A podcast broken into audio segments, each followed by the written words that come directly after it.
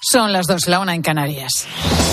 Con Pilar García Muñiz, la última hora en Mediodía Cope. Estar informado.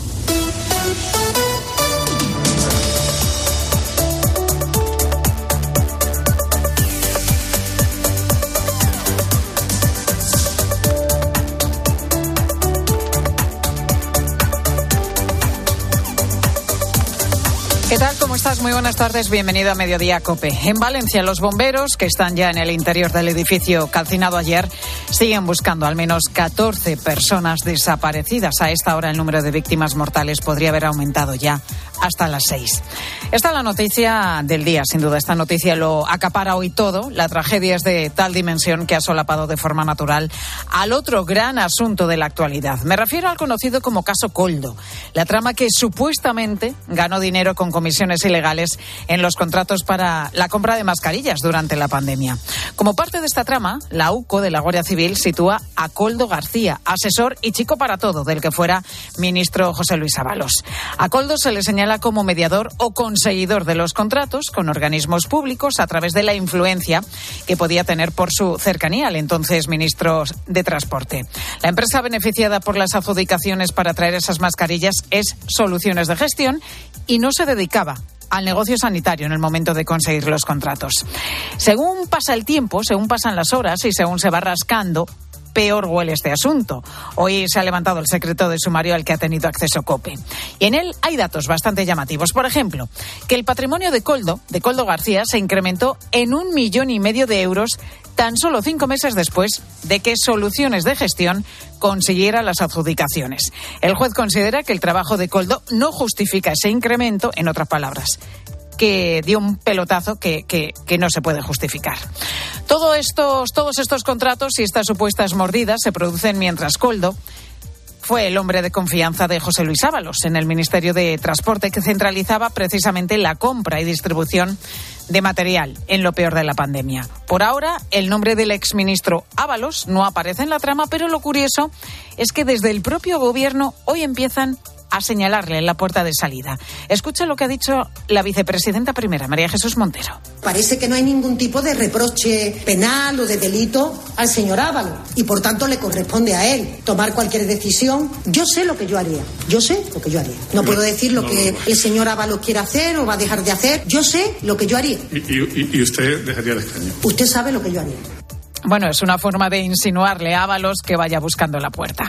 En el Partido Popular acaban de solicitar la personación en la causa que se sigue en la Audiencia Nacional. Señalan directamente a él, a Ábalos. Piden explicaciones al presidente del Gobierno y anuncian que van a crear comisiones para investigar la implicación de gobiernos autonómicos que cerraron contratos con la supuesta trama, como fueron el de Baleares y el de Canarias, entonces gobernados por el PSOE y ahora por el Partido Popular. El caso es que esto solo acaba de empezar. Políticamente se le conoce como el caso Coldo y ya veremos hasta qué punto acaba siendo también el caso Ábalos.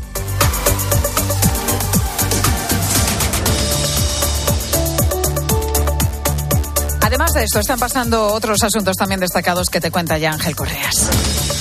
Pues además de ese barrio de Campanar en Valencia, al que vamos a volver enseguida, Pilar, hay tres casos, tres investigaciones abiertas y las tres con mujeres como víctimas. Una de 54 años asesinada por su marido en Aldea del Rey en Ciudad Real. Al mismo tiempo, en Olot, en Girona, los Mossos Escuadra han confirmado que Laila, de 37 años, fue asesinada también ayer por su expareja. Y en Vigo se ha encontrado el cuerpo de una mujer desmembrado en una maleta, un caso que también se está investigando ahora mismo. Y además, Tres meses después de ser víctima de un asesinato frustrado, ha reaparecido el político Alejo Vidal Cuadras. Oí una voz detrás de mí que decía, hola, señor. Hice un movimiento de cabeza que hizo que el tiro, que tenía que ser mortal, no lo fue.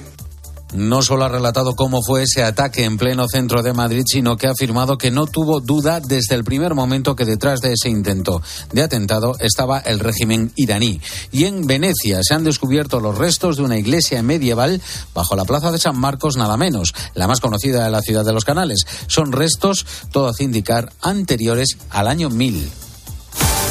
Luis Munilla, ¿qué tal? Muy buenas tardes. Hola Pilar, buenas tardes. Xavi Hernández no tira la toalla por la liga. El Barça está a ocho puntos del Real Madrid y recibe mañana el Getafe para ponerse a cinco e intentar meter presión. Y lo que tiene claro Xavi es que la liga no la tira. Hablamos mucho, para mí hablamos demasiado en rueda de prensa y lo que hay que hacer es ya eh, actuar. Y mañana es otro partido que no podemos fallar. Todos son finales de aquí a final de temporada si queremos optar a, a ganar tanto la Liga como la, como la Champions. En el Real Madrid, José Luis duda ante el Sevilla el domingo. Rudiger tiene más opciones de llegar. En el Atlético de Madrid ha asegurado Simeone que no van a forzar a Griezmann para nada, que cuando esté volverá y que no se arrepiente nada de lo que le ha hecho jugar. La Liga, por otro lado, es noticia de hoy, ha aplazado los partidos Granada-Valencia y Levante Andorra a petición de los clubes por el incendio de Valencia. Esta noche a las 9 hay un España-Países Bajos femenino, decisivo para estar en los Juegos, lo vamos a contar en tiempo de juego, y sigue el último día de pretemporada de Fórmula 1 en Bahrein, con mejor tiempo para Carlos Sainz y quinto tiempo para Fernando Alonso.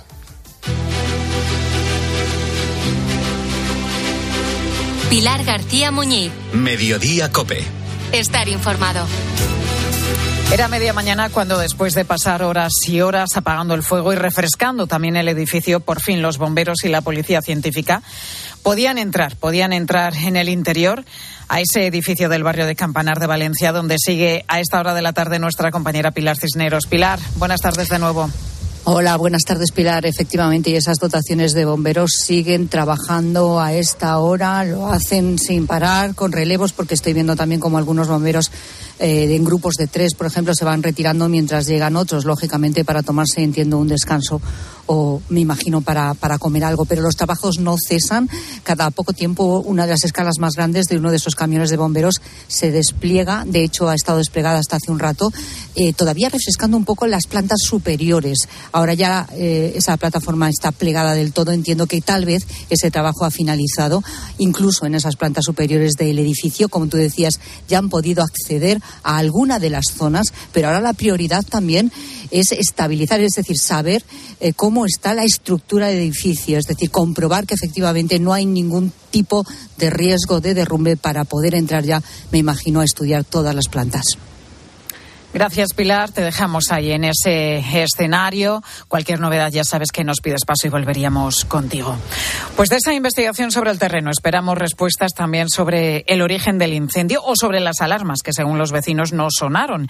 Hemos tenido ocasión de hablar con algunos de ellos a lo largo de, de toda esta mañana y también hemos conseguido hablar con Julián, el conserje de la finca, uno de los primeros que fue puerta a puerta avisando a todos los vecinos que pudo. Todo el protagonismo lo tiene Julián, nuestro conserje, que fue puerta por puerta salvando gente. Yo estoy ahí para ayudarles, siempre he estado a ayudarles, porque por los halógenos salía humo, me dediqué a bajar gente para abajo y los bomberos vinieron enseguida, pero fue todo muy rápido, el fuego corrió mucho, mucho, mucho corrió. Luego vamos a escuchar las palabras de Julián. Los vecinos decían, bueno, pues todos destacaban pues el, eh, la labor que hizo ayer, que fue avisando a todos los que pudo. Y dicen que fue que fue sin duda el ángel de la guarda para, para muchos de, de, estos vecinos. Y además también está por aclarar todo lo que tiene que ver con los materiales, con el revestimiento de esa fachada del edificio calcinado. Nos escucha ya Marina Sender, que es presidenta del Colegio Territorial de Arquitectos de Valencia. Marina, muy buenas tardes. Buenas tardes. Diferentes fuentes coinciden en que los materiales empleados en la construcción de, del edificio han podido tener que ver en la, en la propagación de, de, este incendio tan, tan voraz y tan rápido, con ese efecto chimenea que hizo que, que, que todo fuese tan, tan veloz. Sí, es probable. Quiero decir que es lo que parece, por lo menos visto desde fuera. Yo no quiero aventurarme a dar una es una información que no, de la que no tengo todavía desconocemos hasta que no se puedan hacer los análisis exhaustivos y las inspecciones del edificio hasta que no sepamos con exactitud qué es lo que qué es lo que había allí. Pero efectivamente mmm, han tenido que ver los materiales de revestimiento del edificio seguro lo que pasa, Marina, que se ha hablado mucho y se ha puesto el foco en el poliuretano que llevaría ese revestimiento de la fachada, pero también estamos escuchando en las últimas horas de que podría tratarse de polietileno. ¿Qué diferencia hay entre los dos materiales? Bueno, mm, no te lo sé decir con exactitud. Si, si te dijera algo, mm, seguramente eh, te diría alguna barbaridad. Quiero decir, eh, lo que es evidente es que aquí ha habido un material que prende con más facilidad. A pesar de esto, cuando se colocó eh, el revestimiento de fachada cumplía con todas las directrices normativas, seguro, eh, que quizás hoy en día ese material ahora no se colocaría. Mm, Es que no te sé decir si es esto, el revestimiento de la fachada es un- está hecho por un panel sándwich, igual que tenemos edificios aplacados con piedra, pues en- con otras características del muro de cerramiento, pero en este caso el, revestimiento exterior son unas piezas, unos paneles sándwich que eh, en su interior quizás tienen eh, un material que pueda ser más inflamable o no, o quizás es un revestimiento de la fachada. Hasta que no sepamos exactamente cuál es el- la sección constructiva que con, con la que se había eh, levantado esa fachada, no vamos a saber con certeza qué es lo que ocurre, qué es lo que ha ocurrido y qué, cuál ha sido el detonante de que la, mm, el incendio avanzara a la velocidad que avanzó. Pero podría ser cualquiera de estos dos eh, materiales Podría, porque los dos se emplean en fachadas y los dos son inflamables. Bueno, eh, es que todo es inflamable. Lo que pasa que, que hoy en día en el mercado pues tienes que cumplir unos tiempos de resistencia a fuego eh, que en este caso si el, el material estaba dentro del panel sándwich el comportamiento que tiene que cumplir es exactamente todo el panel sándwich, no solamente el material.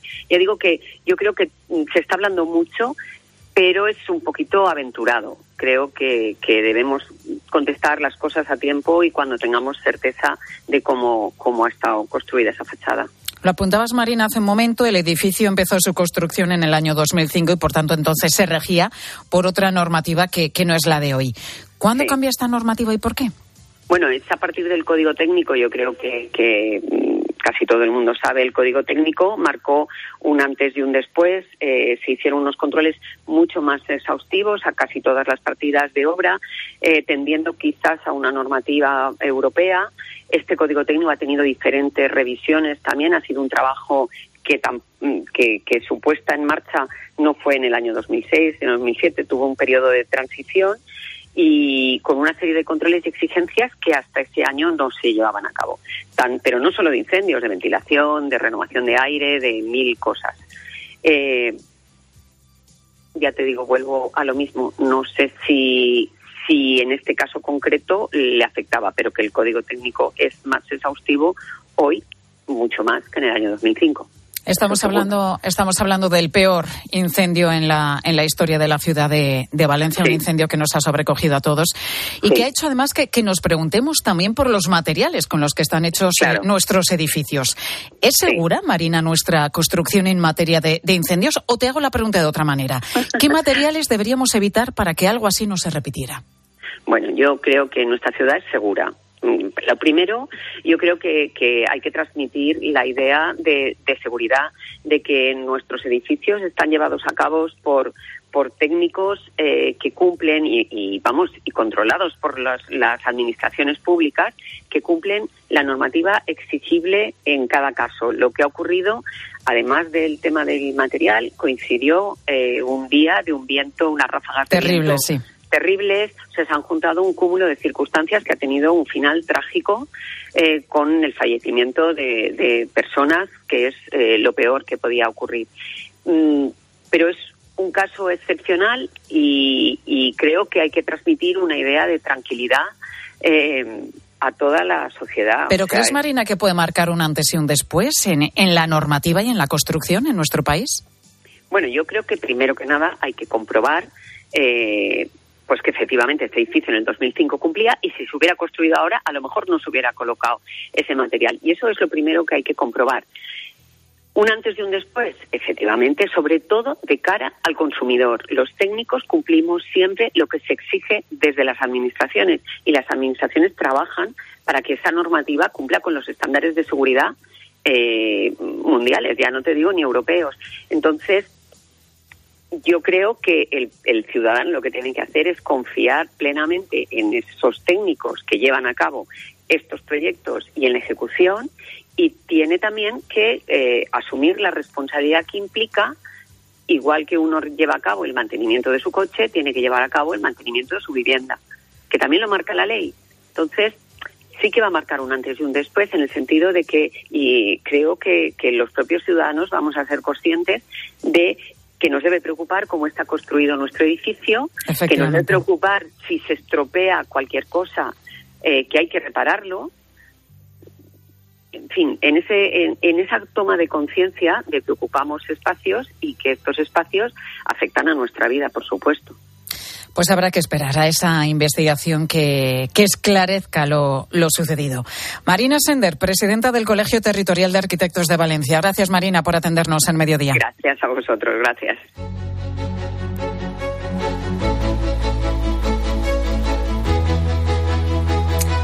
...10.382 son los civiles muertos desde el inicio de la guerra de Ucrania, que cumple hoy dos años concretamente esta madrugada, y que deja ahora mismo en torno a 7 millones de refugiados. Estos dos años han sido, yo creo que, los más difíciles en toda mi vida. La inmigración fue por obligación.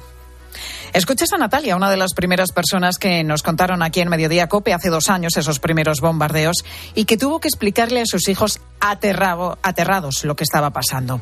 Hoy su marido sigue allí en Ucrania mientras Natalia vive en Zaragoza. Carmen Lavalle, muy buenas tardes. ¿Qué tal? Buenas tardes. En total hay unos 285.000 ucranianos residiendo actualmente en España. Sí, 192.000 de ellos han obtenido protección temporal en nuestro país en estos 24 meses de conflicto y 113.000 han pasado por los cuatro centros creados para facilitar su integración en España. En estos dos años han vivido, según nos cuentan, dos vidas paralelas. Una aquí y la otra, pendientes del devenir de sus familias en Ucrania y también de la propia guerra. Algunos siguen llegando a España, a veces desde terceros países, como explica en COPE Luis Manzano de ACCEM, que ha atendido a cerca de 50.000 ucranianos. Las personas que están actualmente con nosotros no son las que están inicialmente, son las que han ido llegando a posteriori, que se incorporan al sistema de acogida. Las que han estado con nosotros y han pasado a una fase de autonomía ya en viviendas propias y luego han accedido muchas al mercado laboral. Aún así, solo el 15% de los ucranianos llegados tras la invasión rusa están dados de alta en la seguridad social. Gracias, Carmen. Pues es la situación de muchos de los que se encuentran aquí en nuestro país y que, que, salieron huyendo de esa guerra que, como decimos, esta madrugada cumple ya dos años. Dos y diecisiete, sigues en mediodía, ahora tu cope más cercana.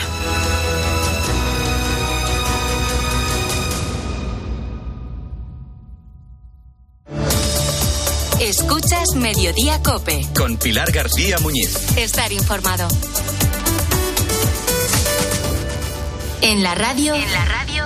Todo pasa en Cope. pasa en Cope. Hay una última hora. Está ardiendo un edificio de 14 plantas en Valencia. Mira la imagen ahora, repleta de coches de policía. Personas fallecidas, algunas desaparecidas. ¿Cómo ha sido ese momento del rescate de esas dos personas? Y ellos salían congelados, empapados. Y nada, todo el mundo, pues venga los lloros, venga el aplauso. Han perdido su casa, sus recuerdos, sus pertenencias. ¿Qué se siente cuando se pierde todo? Y esto es dantesco, que me ha quedado todo.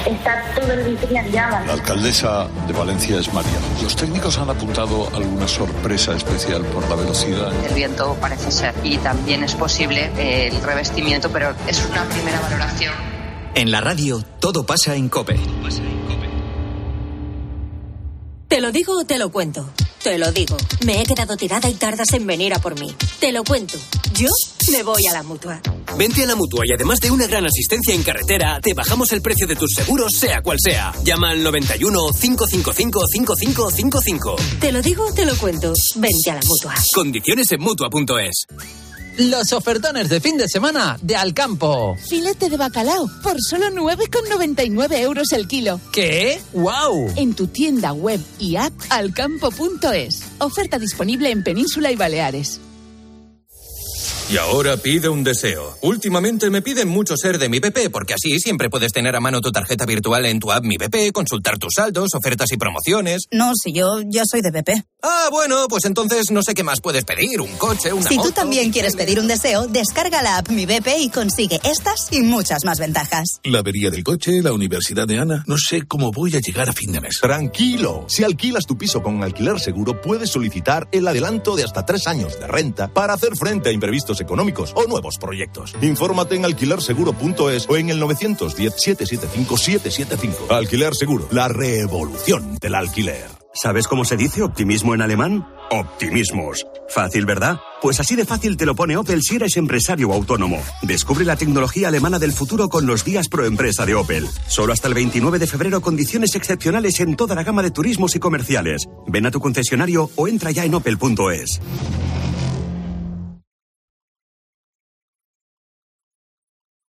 Pilar García Muñiz. Mediodía Cope.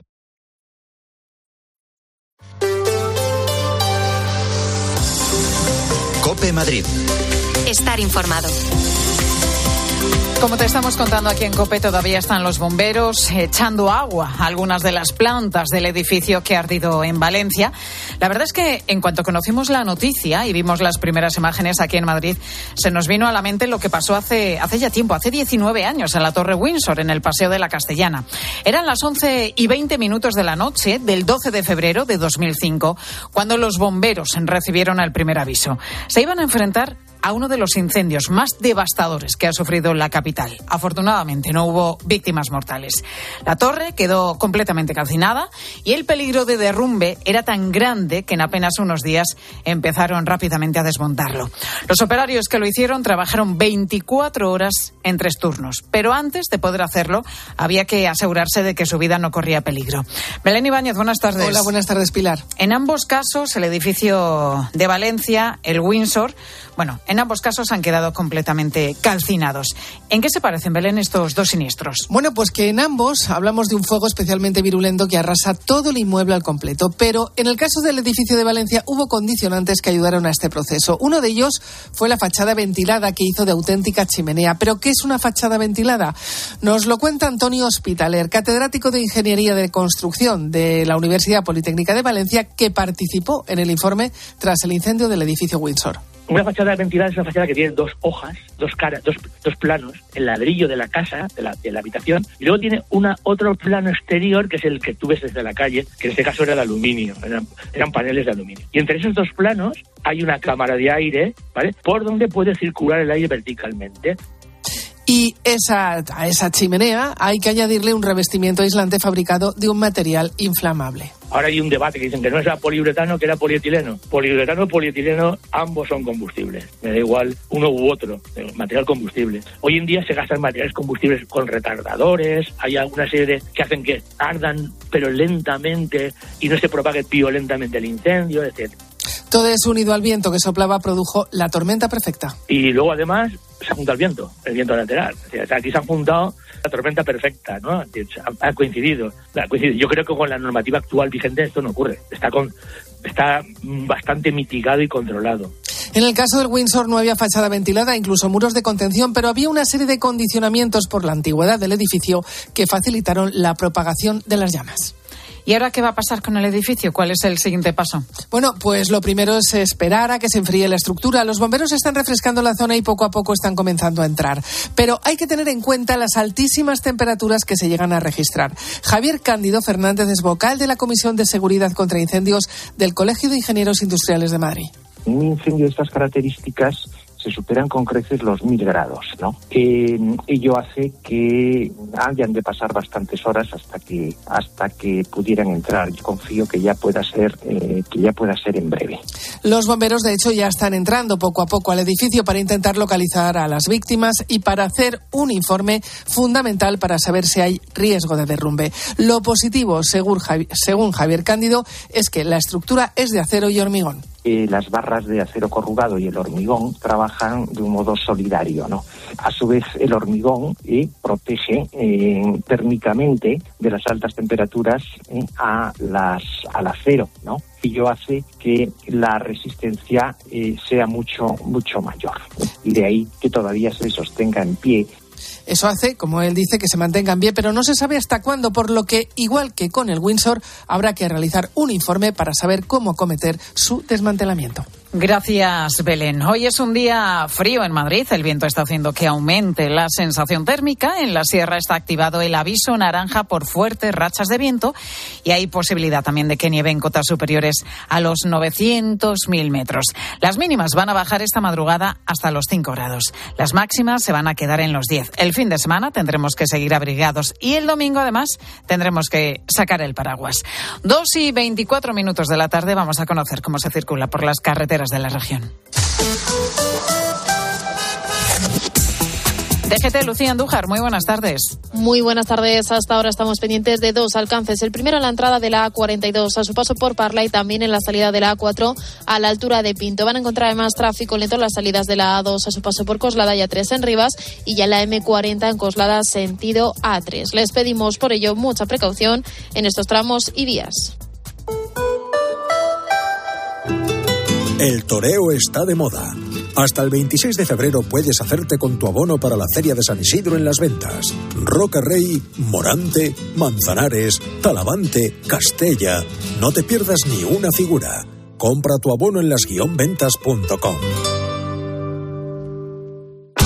Para empezar bien 2024, Óptica Roma te ofrece el 50% de descuento en los cristales de tu nueva gafa. ¿Lo ves bien? Yo lo veo muy claro. El 50% de descuento en los cristales de tu nueva gafa. Solo hasta el 29 de febrero. Óptica Roma, tus ópticas de Madrid. Si quieres vender tu casa, en menos de 10 días estarás firmando en notaría la venta con Seneas. Llámanos al 91 639 9407. Gracias, Grupo Seneas. Cope Madrid. Estar informado. El lunes vamos a volver a escuchar algo muy parecido a esto en el Paseo de la Castellana. Tres organizaciones agrarias, COAG, ASAJA y UPA, han convocado una tractorada para el lunes. Ese día hay reunión de ministros de Agricultura en Bruselas y por eso los agricultores quieren centrar su protesta en Europa. Hay prevista una marcha de 100 tractores que se van a concentrar en el Puente Viejo de Arganda a las 9 de la mañana. Desde ahí por la M208 y la M203 entrarán en Madrid.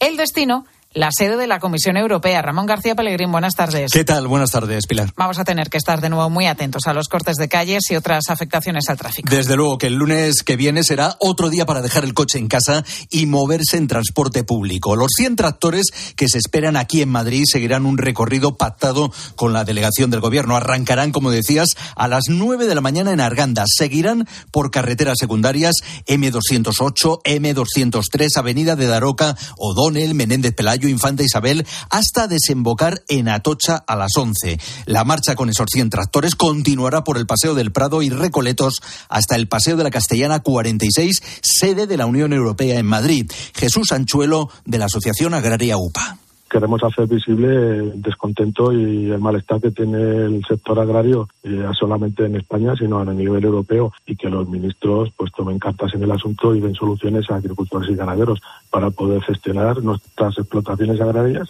pues como queremos y deseamos. La vuelta de los 100 tractores a Arganda se hará por las mismas vías con una salvedad. El giro en Cibeles hacia Alcalá para tomar la calle O'Donnell acompañados por la Policía Municipal y la Guardia Civil. Cope Madrid. Estar informado. Los ofertones de fin de semana de Alcampo. Costillar de cerdo fresco por solo 5,95 euros el kilo. ¿Qué? ¡Wow! En tu tienda web y app alcampo.es. Oferta disponible en Península y Baleares. ¿Te compraste un coche entre 2006 y 2013? Igual tú no, pero seguro que tu hermana, un primo, un vecino o una amiga, sí, porque fueron millones de personas las que pagaron de más por el cártel de coches. Ahora con OCU pueden reclamar su dinero, más del 10% del valor de su coche, aunque ya no lo tengan. Diles que entren en ultimomodelo.com. Reclama tu dinero con OCU. En mi casa el fútbol es motivo de divorcio. Yo soy de un equipo y mi marido del otro. Lo que se monta en casa. Bueno, a veces nos echamos a suerte a ver quién duerme en el sofá, pero a la hora de venirnos arriba y celebrar la victoria de nuestro equipo, lo tenemos los dos clarísimo. Después del fútbol, atrapallada. Cocina gallega, gallega de verdad. Paseo de las Acacias 12 junto a Embajadores. Se acabó la espera. Primark ya ha llegado al centro comercial La Vaguada, Madrid. Descubre moda para mujeres, hombres y niños y niñas, así como complementos, productos de belleza y artículos para el hogar. No te pierdas nuestra moda increíble a precios asequibles. Primark, love the feeling.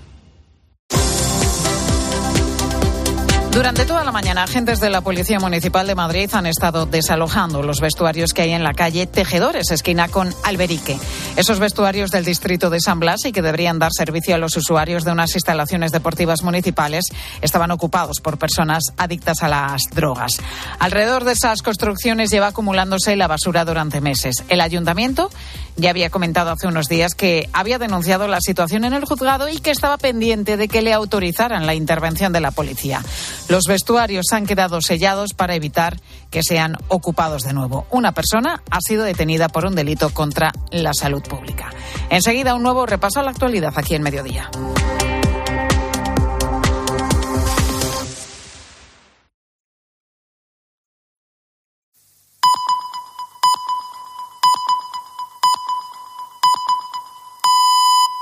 Son las dos y media, la una y media en Canarias.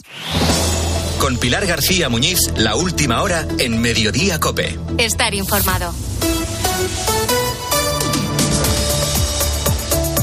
A esta hora los bomberos y la policía científica peinan poco a poco el interior del edificio de Valencia arrasado por las llamas y siguen buscando al menos a una decena de personas que están desaparecidas al tiempo que se van confirmando las peores expectativas. Y es que la cifra de fallecidos podría ser ya de, de, seis, de seis personas. Cinco, además, cinco personas, cinco vecinos continúan ingresados en el Hospital de la Fe de Valencia.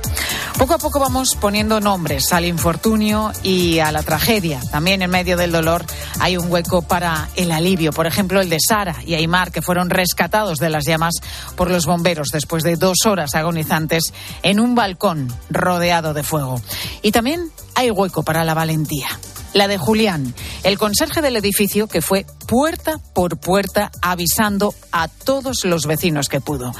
Es un hombre humilde que no quiere salir en titulares, pero que abrumado se ha parado unos segundos ante el micrófono de Cope. ¿A dónde subiste cuando viste que había...? Vi la planta 7 porque por los halógenos salía humo, pero luego era justo en el A8. Y entonces ya me dediqué a bajar gente para abajo y los bomberos vinieron enseguida, que se le llamó, vinieron enseguida. Pero fue todo muy rápido, el fuego corrió mucho, mucho, mucho corrió. Puedes ver y escuchar a Julián, este conserje al que muchos vecinos han bautizado como su ángel de la guarda, en nuestra página web en cope.es. En ese edificio, a la vez que se buscan desaparecidos, también se buscan respuestas. ¿Por qué? ¿Por qué ardió tan rápido el fuego? Parece evidente que el viento que ayer azotaba Valencia, con rachas de hasta 60 kilómetros por hora, desempeñó un papel fundamental para que las llamas se propagaran a toda velocidad por toda la fachada, además. Pero esto no hubiera sido determinante si el material hubiera tenido alguna resistencia al fuego. Febex le presenta su nueva promoción en Valencia, compuesta por dos edificios vanguardistas y singulares unidos por un espectacular ascensor panorámico. Con fachadas revestidas con un innovador material de aluminio. Es el vídeo promocional que se hizo hace 17 años para vender estos pisos. Aquí se destaca la calidad de los materiales que revestían precisamente la fachada. Hoy se apunta a dos nombres, a dos materiales, el polietileno y el poliuretano. No está claro qué material es el que había en la fachada o si estaban los dos combinados, pero alguno de ellos o los dos podrían haber favorecido el avance de las llamas. Llevamos, de hecho, toda la mañana hablando con arquitectos, también con ingenieros. Nos cuentan que en ambos casos son polímeros muy utilizados en la construcción por su valor como aislante y su ligereza. En ambos casos pueden arder con facilidad y su resistencia depende de que se les haya dado un retardante contra el fuego. La presencia de estos polímeros, combinada con una construcción de fachada ventilada que deja un hueco de aire entre los materiales, podría explicar ese rápido avance del fuego. Pero quedaría por aclarar el origen de las llamas en una de las plantas bajas del bloque. En cualquier caso, un auténtico drama, una tragedia, que dejará huella en nuestra historia reciente y de la que todavía no sabemos a esta hora el alcance final.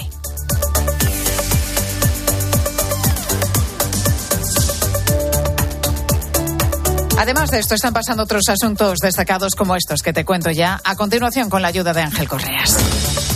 Termina sin avances conocidos un nuevo intento de alto el fuego en Gaza. Sí, después de días de negociaciones en el Cairo, en Egipto, por parte de los enviados del brazo político del grupo terrorista Hamas. Esto mientras Netanyahu, el presidente israelí, ha presentado sus planes para la franja de Gaza una vez acabe la guerra. Plantea una zona desmilitarizada con la seguridad en manos de Israel y sin que haya presencia de la UNRWA, esa agencia de la ONU para Palestina. Tracturadas y agricultores a pie siguen recorriendo España y también Francia. Han vuelto los bloqueos por parte de manifestantes del campo en numerosos puntos del país vecino, donde los ánimos están caldeados porque Macron, el presidente, quiso mantener un debate público con ellos, pero invitando también a ecologistas radicales. Esa invitación, rechazada por las plataformas agrarias, al final ha obligado al presidente a rectificar y retirar la invitación. Y aquí en España, hoy manifestaciones del campo en Pamplona, Teruel, Canarias o la provincia de León, a la espera de una nueva marcha masiva este lunes en el centro de Madrid. Y ojo al viento, sobre todo en la costa de Galicia, donde en breve, en unos minutos, se va a activar la alerta roja por fenómenos costeros. Es que por allí entra un frente atlántico que además nos va a dejar un fin de semana invernal prácticamente en toda España, con lluvia generalizada, sobre todo en la zona norte, con caída de los termómetros y con nevadas en cotas muy cercanas a los 700 metros. Así que se presenta un fin de semana y sobre todo un domingo de esos de mantita, película y por supuesto, Pilar, mucha radio. Eso, que no nos falte la radio. Corrochano, perdón. Ay, Luis Munilla. Es igual. Luis Munilla, la voz buenas se parece tardes. a pesar de los mocos y todo. Cuéntanos, ¿qué vais a, a contarnos a partir de las 3 y 5 en los deportes? Pilar, vamos con la previa de otra jornada de liga que se va a jugar sin el Granada-Valencia y sin el Levante-Andorra, aplazados oficialmente por el incendio. Ha hablado Xavi Hernández, que no da la liga por perdida para el Barça. Ha hablado Simeone y lo ha hecho sobre el estado de Griezmann. En el Real Madrid, Rudiger apunta al Sevilla y noticia de última hora, José Lu definitivamente descartado. Informa Melchor Ruiz, José Lu tiene para dos, tres semanas de baja. Tenemos que repasar lo que nos contó anoche el presidente del Getafe, Ángel Torres, en el partidazo. Está además la resaca de la eliminación europea del Betis y ya sabemos que el Villarreal jugará contra el Olympique de Marsella en la Europa League. Y todo eso más el partido clave de hoy de la selección femenina, el regreso de Ricky Rubio, las palabras de Topuria y la Fórmula 1 en Bahrein. Pilar García Muñiz. Mediodía Cope. Estar informado. A las 6 menos 25 de la tarde se recibía en el 112 la primera llamada de aviso. Durante toda la tarde y la noche te seguimos contando en directo en COPE la evolución de, de ese incendio en Campanar y allí seguimos en ese edificio pendientes lo primero de los desaparecidos. Entre ellos un matrimonio con dos hijos, uno de ellos recién nacido. Y allí junto a ese edificio está nuestro compañero Fernando de Aro. Fernando, muy buenas tardes. Buenas tardes, eh, Pilar. Pues eh, te cuento lo que veo, lo que huelo y lo que se oye. Estoy delante de los dos edificios quemados y es impresionante. Impresionante porque el fuego ha destruido buena parte de los muros que se han caído. Los dos edificios están absolutamente negros. La fachada se ha derretido en algunos pisos y la primera impresión que tiene uno delante de estos dos edificios incendiados es que, eh, bueno, eh, sorprende que haya tantas, eh, tan pocas personas que hayan perdido la vida, porque eh, eh, eh, estos edificios están absolutamente destruidos. ¿A qué huele? Huele a quemado, a quemado, a plástico quemado. El viento sigue siendo fuerte y me trae hasta donde yo estoy. Estoy al otro lado del cordón de seguridad. El olor a quemado y por aquí, por aquí, por el suelo hay algunos trozos de la estructura metálica de la fachada. ¿Y qué se oye? Se oye mucho silencio. Están trabajando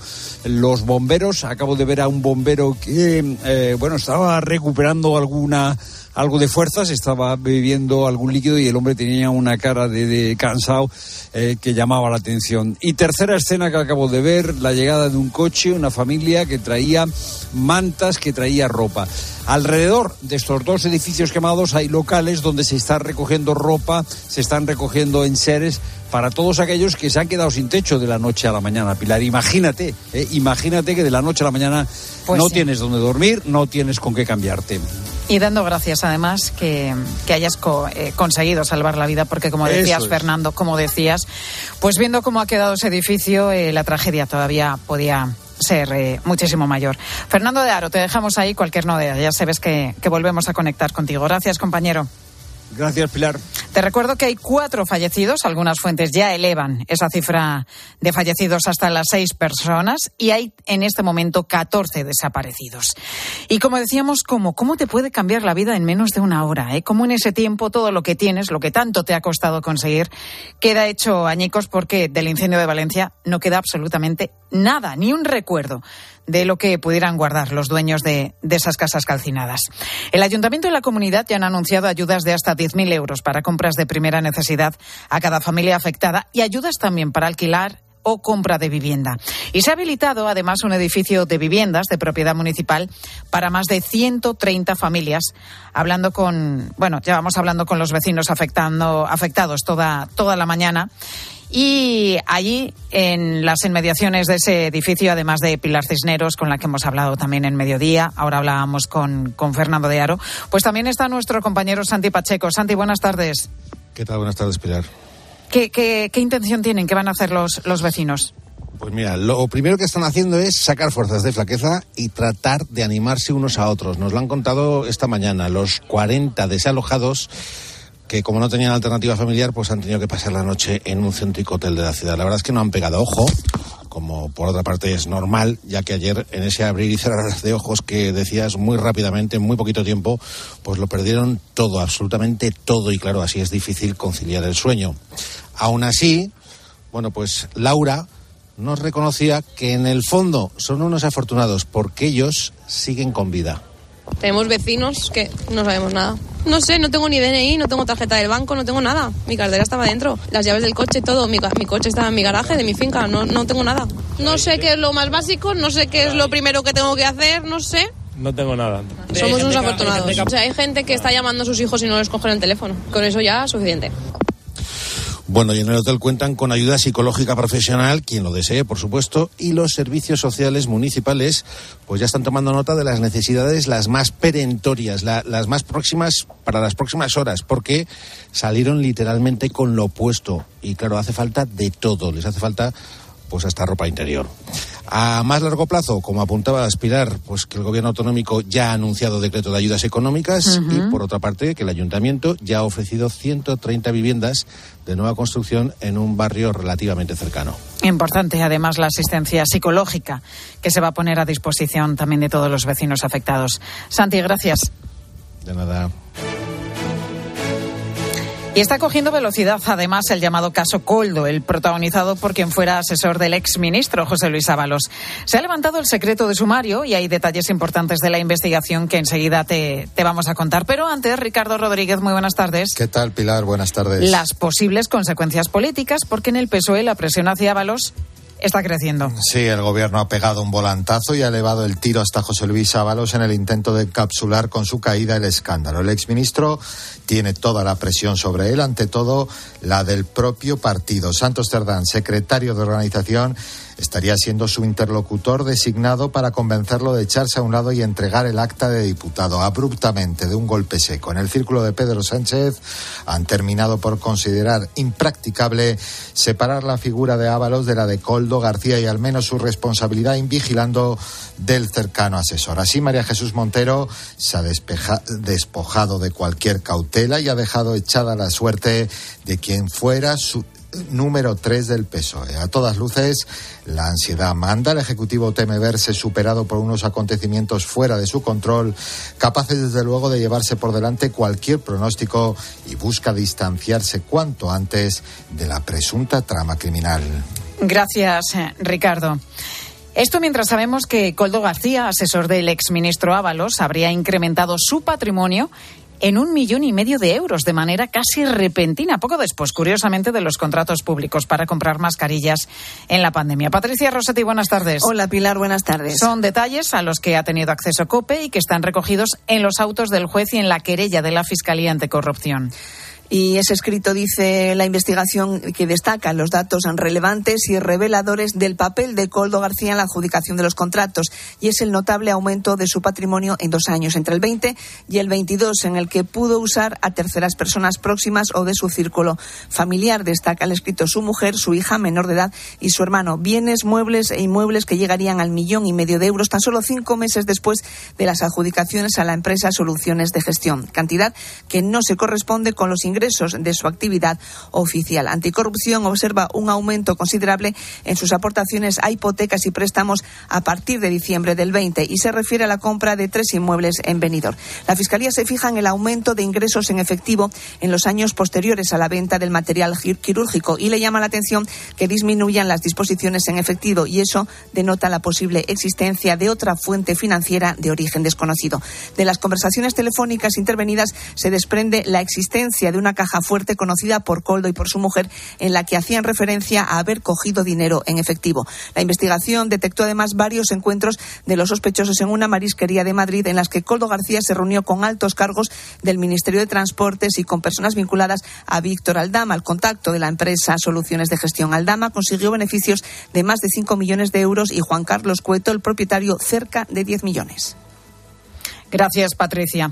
Iremos conociendo más detalles una vez levantado el secreto de sumario que nos permitirá saber si el conocido como caso Coldo llega a alguien más, porque además la Guardia Civil sigue la pista al dinero, buscando posibles propiedades inmobiliarias, dinero en efectivo. Juan Baño, buenas tardes. Buenas tardes. De hecho, ya hay dinero incautado como avanzabas ayer en COPE. Efectivamente, Pilar. Más de 100.000 euros en metálico intervino la Guardia Civil en sus registros en la vivienda de un empresario murciano propietario de un depósito judicial. Había otros 6.000 en la caja fuerte. Los guardias buscaban precisamente, según hemos sabido en fuentes del caso, los 100.000 euros que ingresó el dueño del Zamora Club de Fútbol Víctor Aldama, pieza fundamental de la trama, en las cuentas de este empresario. Así queda reflejado en las diligencias. Ese dinero, según nos cuentan nuestras fuentes, iba destinado, según la versión del empresario, a la construcción de una incineradora en Murcia para quemar los alijos de droga de la policía. La incineradora nunca se hizo y los investigadores creen que pudo ser una vía para desviar parte del dinero de origen delictivo manejado por esta trama. Tanto el depositario judicial de Murcia como Aldama y Coldo, el hombre de Ábalos, mantenían una relación muy fluida, en contacto muy habitual con fuerzas y cuerpos de seguridad.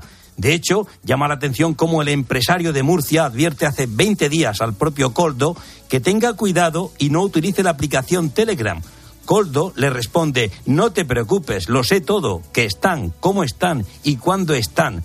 Según el auto judicial, se puede colegir que Rogelio está avisando que están siendo objeto de investigación, es decir, sabían algo. Bueno, pues vamos a ver en qué se queda todo esto. Gracias, Juan. Gracias a ti, Pilar. Sigues en mediodía, ahora con tu cope más cercana. Escribe a Pilar García Muñiz en Twitter en arroba mediodíacope, en nuestro muro de Facebook Mediodía Cope o mándanos un mensaje de voz al 637 230000. Si elegir es ahorrar for you, ahorra eligiendo 3x2 en más de 3.500 productos. Como en el Actimel 100 gramos pack de 6. Comprando dos, el tercero te sale gratis. Hasta el 11 de marzo en hipermercados, market, web y app. Carrefour, aquí poder elegir es poder ahorrar. Si mientras estás disfrutando en una playa de río tu cabeza está en España pensando si van a entrar en tu casa, te interesa el seguro de hogar de línea directa, que es tan completo que además de ahorrarte una pasta, incluye cobertura por ocupación ilegal y se encarga de todo lo importante en caso de que ocupen tu vivienda, para que siempre estés tranquilo. Cámbiate y te bajamos el precio de tu seguro de hogar, sí o sí. Ven directo a lineadirecta.com o llama al 917-700-700. El valor de ser directo. Hola, sigo en el trabajo. Oye, pásate tú por el corte inglés y haz la compra en el súper. Ahora tienen la segunda unidad a mitad de precio en miles de productos, como el pack de 4 de Activia Frutas para el desayuno, o una terrina de fresas de, de 500 gramos, que están buenísimas.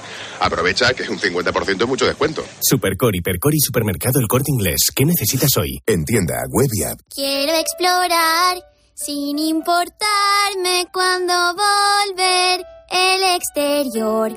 Quiero formar parte de él. Vale, bichito. Nos vamos a Disneyland París. Reserva durante Semana Mágica en viajes el corte inglés sin gastos de cancelación. Precio de referencia 144 euros por persona y noche en el Disney Hotel Cheyenne con entradas incluidas. Plazas limitadas. Consulta condiciones. Ven a Disneyland París con viajes el corte inglés volando con Iberia. Segunda rebajas en Vision Lab. Hasta el 60% de descuento en gafas graduadas de sol, lentillas, audífonos. Hasta el 60%. Solo hasta el 29 de febrero. Más info en visionlab.es.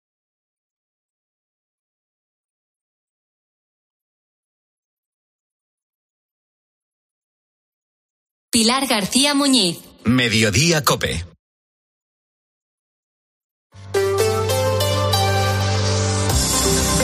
Cope Madrid. Estar informado.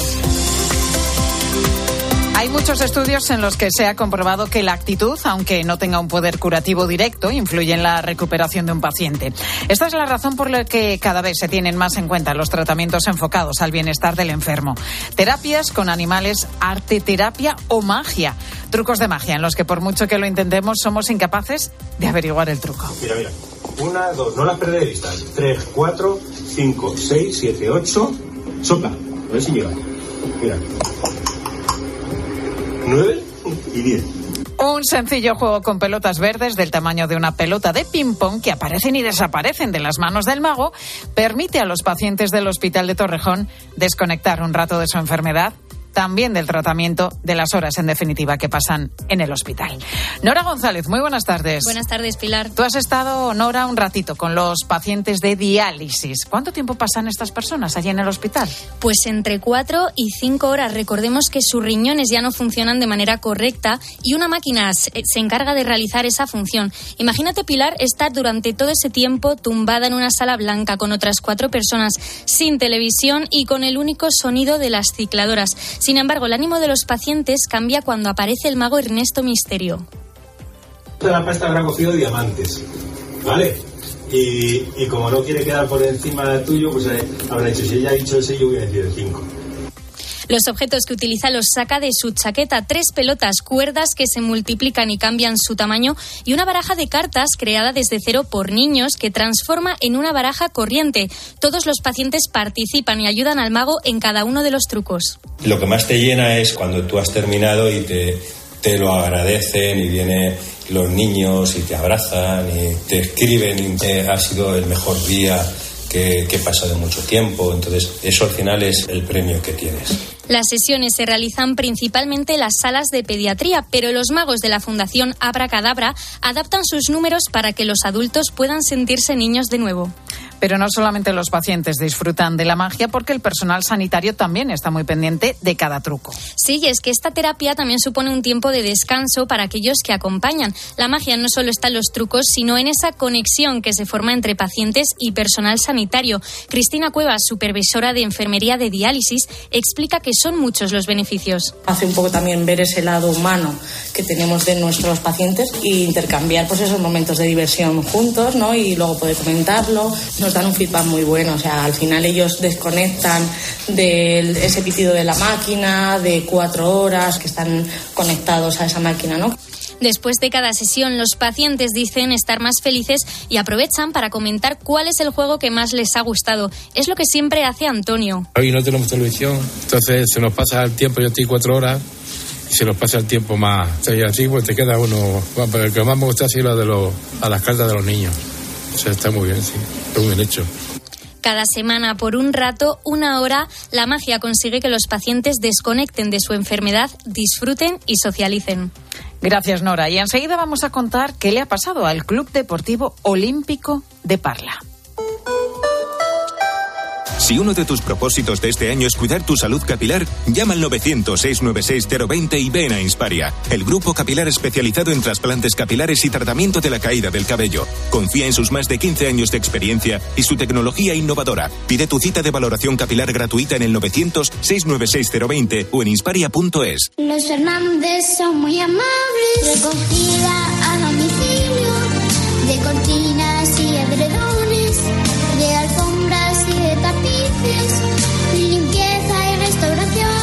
91 308 5000. Los Fernández son muy amables. Cada vez más naranjas saben así. porque no todas reciben el cariño de una familia. Una gran naranja solo es posible cuando hay pasión y cuidado por cada detalle. Solo es posible cuando detrás tiene una gran familia. Naranjas Fontestad, el valor de ser familia. Cope Madrid. Estar informado. El Club Deportivo Olímpico de Parla ha sido expulsado de la competición en la categoría de cadetes tras las agresiones que sufrió el árbitro durante el encuentro que disputaban contra el Aracentano de Aranjuez. Todo ocurrió este pasado fin de semana. El árbitro, un chico joven de 17 años, acabó encerrado en los vestuarios porque querían lincharle. De hecho, se llevó unas cuantas patadas. Manu Santas, buenas tardes. Buenas tardes, Pilar. La Real Federación de Fútbol de Madrid dijo que iba a intervenir, que iba a ser contundente. ¿Qué decisión ha tomado finalmente? Pues el Comité de Competición y Disciplina ha acordado expulsar de la primera cadete al Club Deportivo de Parla e inhabilitar durante un año a su presidente, a 151 partidos al principal agresor de este árbitro menor de edad y también a 86 partidos sin jugar a los otros dos agresores. Y es que el pasado fin de semana tres chicos del club parleño de entre 14 y 15 años al perder el partido contra el Arancintano de Aranjuez en el complejo deportivo Alfredo Di Stefano de Parla, se aproximaron a este árbitro, un chico de 17 años, y comenzaron a darle varias patadas, entre otras diversas amenazas.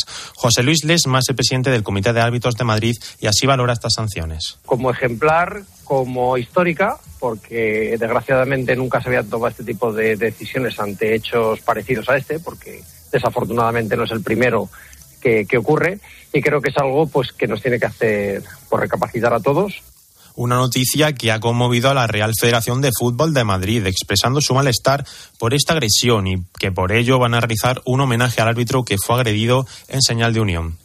Todos sus compañeros le han arropado, eh, le van a acompañar al siguiente partido muchísimos árbitros de su delegación. En definitiva, que se siente con ese cariño y con esa fuerza de que de seguir. Y además, porque nosotros le mandamos ese mensaje que esto no puede quitarnos la ilusión, que ellos tienen que seguir luchando por, por el sueño que, que tienen, que es conseguir categorías superiores. Así que, Pilar, seguiremos pendientes de esta noticia y desde la Real Federación de Fútbol de Madrid exigen que, ante la violencia, tolerancia cero en el mundo del fútbol.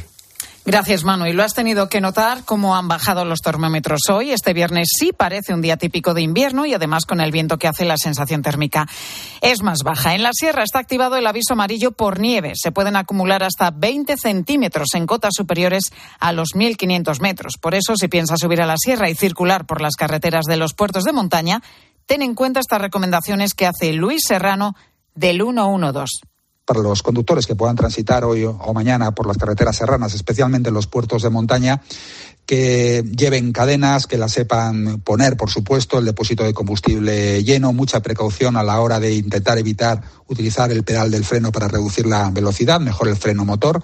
El teléfono eh, móvil cargado, por supuesto, y se puede con una batería de repuesto también es muy conveniente. ¿Y qué nos espera para el fin de semana? Se lo hemos preguntado a Ricardo Torrijos, que es el portavoz de la EMET en Madrid y esa masa de aire inestable pues también puede dar lugar a, precipitaciones.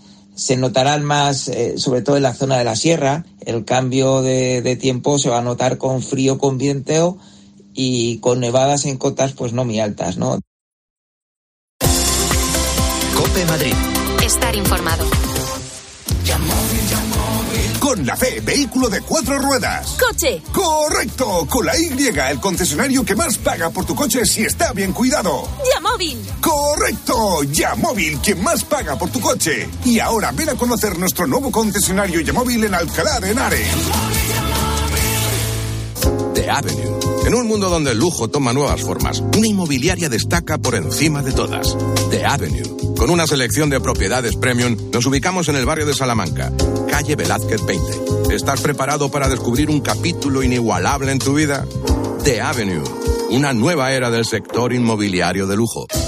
Saborea la excelencia de José Luis. La fama y el prestigio de José Luis en restauración es la garantía de un trabajo bien hecho desde 1957. Para tu evento de empresa, celebración familiar, boda, bautizo, comida o cena, José Luis. Infórmate sin compromiso en el 91 484 4303 y vive momentos memorables. Amigo emprendedor. Mercaoficina te ofrece un futuro más rentable. Alquila cuanto mobiliario necesites para tu oficina con sus ventajas fiscales, ya que alquilando puedes deducirte el gasto mes a mes. A la vez que reciclamos y cuidamos del planeta. Llámanos y estudiaremos tus necesidades a nivel nacional, siempre con los mejores precios. Mercaoficina, aciertos y ahorros. ¿Qué está esperando?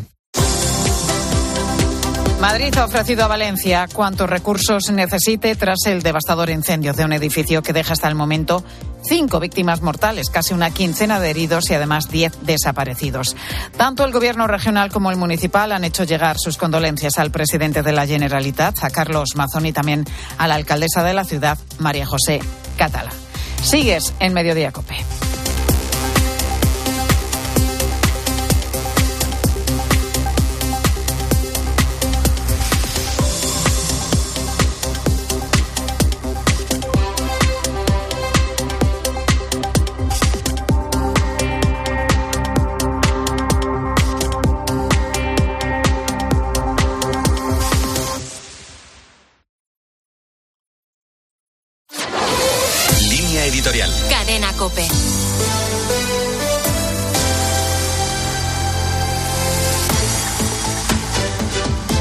Después de una intensa fase preparatoria, la Iglesia en España celebrará mañana sábado en Madrid el Congreso La Iglesia en la Educación, en el que participarán más de 1.200 personas, también como respuesta a la llamada del Papa Francisco a un pacto educativo global. En un momento en el que la educación está sufriendo una profunda transformación, con un cambio en los marcos pedagógicos y en el que la política no ha dejado de instrumentalizar los procesos educativos, sigue sin asentarse un pacto social en materia de enseñanza. Quienes entregan su vida a la formación de las nuevas generaciones, según la propuesta cristiana, han querido reunirse para pensar cómo afrontar estos nuevos retos y también para confirmar la apuesta del sujeto eclesial por la educación como la labor más humana. La jornada de mañana servirá, como ha dicho el obispo presidente de la Comisión de Educación, Alfonso Carrasco, para renovar la presencia y el compromiso de la Iglesia en el ámbito educativo. También para potenciar el trabajo en red y para establecer vínculos de apoyo mutuo entre quienes dedican su vida a la enseñanza, una impagable contribución al bien común de la sociedad. La educación católica es el proceso formativo de la persona hecho posible por la vida y la transmisión de la fe en la Iglesia, que ilumina y potencia las diferentes materias. Esta experiencia tiene como marco una fe plenamente católica que contribuye de forma decisiva al desarrollo integral de